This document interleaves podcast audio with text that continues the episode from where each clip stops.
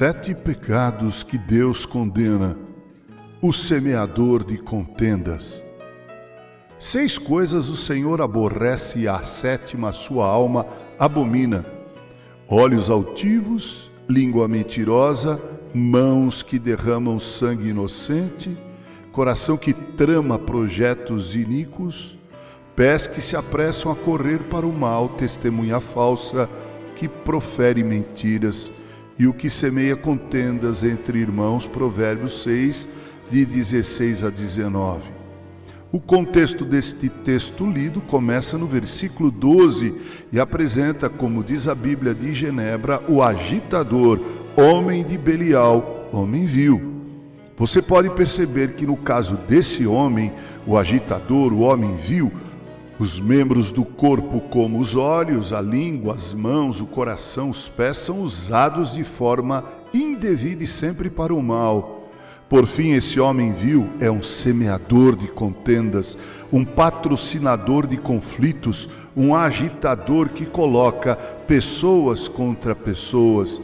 Esse homem de Belial faz de tudo para semear a semente da cisânia e destruir a comunhão entre os irmãos, entre os amigos. O salmista diz no Salmo 133, abre aspas, ó oh, como é bom e agradável viverem unidos os irmãos. É como o óleo precioso sobre a cabeça, o qual desce para a barba, a barba de Arão, e desce para a gola de suas vestes. É como orvalho do irmão que desce sobre os montes de Sião. Ali ordena o Senhor a sua bênção e a vida para sempre. Fecha aspas. Este é um dos 14 salmos chamados Cânticos de Romagem, ou seja, cânticos entoados pelos israelitas em sua peregrinação a Jerusalém para participar de uma das suas três importantes festas: a Páscoa, a festa dos tabernáculos, festa das semanas. Aqui neste Salmo 133, o salmista enaltece a unidade e a comunhão dos irmãos nascidos de Jacó, compatriotas.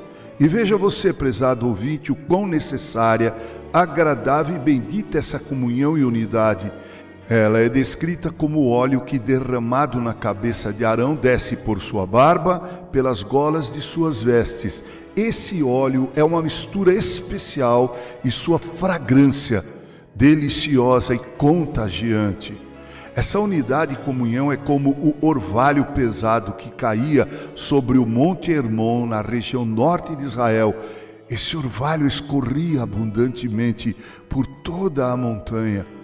A comunhão e a unidade de Israel eram comparadas a essa contagiante fragrância e ao orvalho que corria pelo Monte Hermon, figuras símiles da bênção que é a unidade e a comunhão.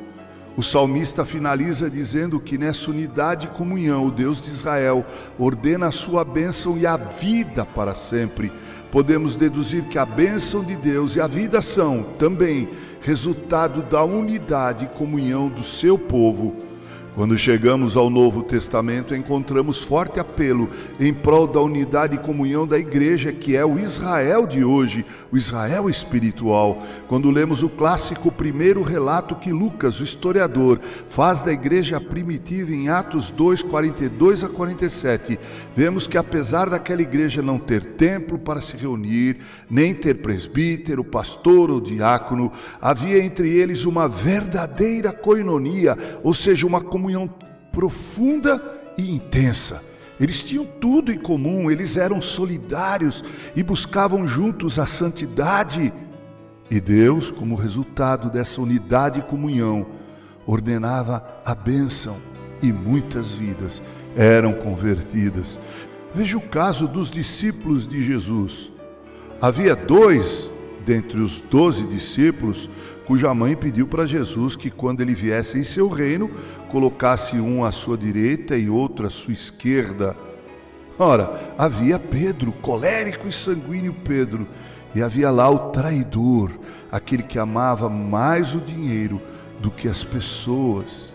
Ele andou por três anos com estes doze homens, mantendo-os unidos por toda a Palestina, ensinando, pregando. Esse mesmo Jesus, na sua oração sumo sacerdotal encontrada em João 17, ora intercessoriamente, pedindo a Deus por seus discípulos e por todos aqueles que viessem a crer nele, para que eles fossem um, ou seja, fossem unidos, porque nessa unidade, nessa comunhão dos seus discípulos, o mundo creria que ele, Jesus, foi enviado por Deus o Pai. Paulo escreveu aos irmãos da igreja dividida da cidade de Corinto, fazendo uma analogia da igreja local com os membros do corpo, mostrando que todos são importantes. Ele também escreveu aos Efésios, dizendo: Rogo-vos, pois eu, prisioneiro do Senhor, que andeis de modo digno da vocação a que fostes chamados, com toda humildade e mansidão, com longanimidade, suportando-vos uns aos outros em amor, esforçando-vos diligentemente por preservar a unidade do Espírito no vínculo da paz. Efésios 4. Meus irmãos, busquemos em oração, para que não sejamos como o homem de Belial, aquele que tem os olhos altivos, língua mentirosa, suas mãos derramam sangue inocente, em seu coração ele trama projetos iníquos, os seus pés se apressam a correr para o mal. Ele é uma testemunha mentirosa e falsa, e sendo assim, ele semeia contenda entre os irmãos. Evitemos esses pecados que Deus detesta e pratiquemos o bem.